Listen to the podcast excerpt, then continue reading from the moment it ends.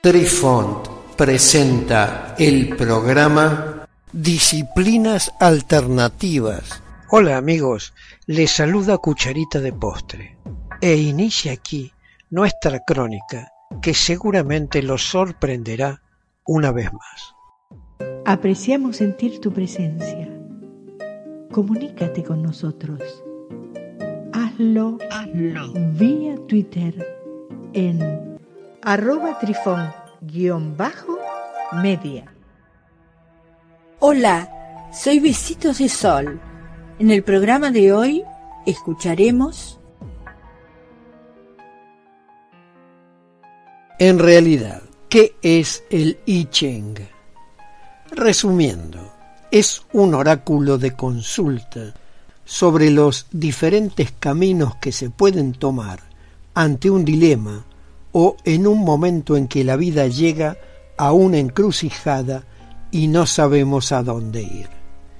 Pero no solo es un oráculo, ya que como un viejo sabio chino decía, no se limita a predecir el destino, sino que indica sobre todo los reveses fundamentales a los que nos podemos enfrentar, o como los orientales bien los llaman, las mutaciones contra los cuales el destino o los avatares o el universo mismo nos empujan a conectarnos con nuestra evolución como seres de esencia consciente. Y aún así, lo que es más importante, nos informa sobre la actitud o el comportamiento más preciso que se debe seguir en ciertas circunstancias de la vida. Si usted, querido obvio escucha, quiere profundizar en el estudio del I Ching, simplemente siga su motivación y busque más información. Incluso profundice el problema para obtener el texto original, o más bien una de sus traducciones más precisas, creadas por el propio Dr. Carl Gustav Jung en conjunción con Helmut Wilhelm. En este libro se nos proporciona todo lo que es útil para saber sobre el origen, el significado y la vida milenaria de este texto sagrado. Los ocho triagramas se encuentran casi al comienzo de la escritura de este libro sagrado y ciertamente para el oriental lo es. De acuerdo con la tradición, los orígenes de los ocho triagramas que conforman las claves para leer e interpretar el oráculo se encuentran en la prehistoria china. Cuando los ancestrales personajes leían e interpretaban las sombras que se formaban o al calor de la hoguera en el costillar de una vaca muerta, o mejor, en el caparazón exterior de una tortuga pero viva.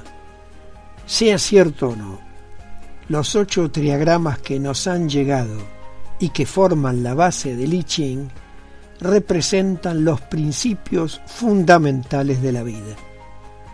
Y tal vez por eso los identifican como si fueran los componentes de una gran familia. Los ocho triagramas que dan vida al libro de las mutaciones representan a la madre, al padre, a la hija mayor, al hijo mayor, a la segunda hija, al hijo secundario, a la hija menor y por último al hijo menor. Estos triagramas están formados por líneas que pueden ser enteras, que se llaman líneas Yang, y por líneas discontinuas, que son las líneas Yin o líneas partidas. Estas líneas juntas se complementan, son fuerza y sustancia juntas, son la base de la filosofía china que estudia el principio fundamental de las mutaciones significado del I Ching. Intentamos explicar de manera muy sencilla qué es el I Ching, pero en este tema, como en casi todos los temas relacionados con los oráculos, la magia y el esoterismo, otra cosa es lo que significa. Para nosotros, este oráculo antiguo y sabio es una forma de comunicación entre los avatares, los espíritus guías y un individuo en particular. En algunos casos, es incluso el mecanismo que el intérprete de Li Chin utiliza para comunicarse con el ser más profundo de quien lo consulta. Su energía sutil y sabia, llena de paz e invitación a la meditación, ayudando a encontrar el centro real de una persona, haciéndolo de una manera agradable y armoniosa y llena de equilibrio.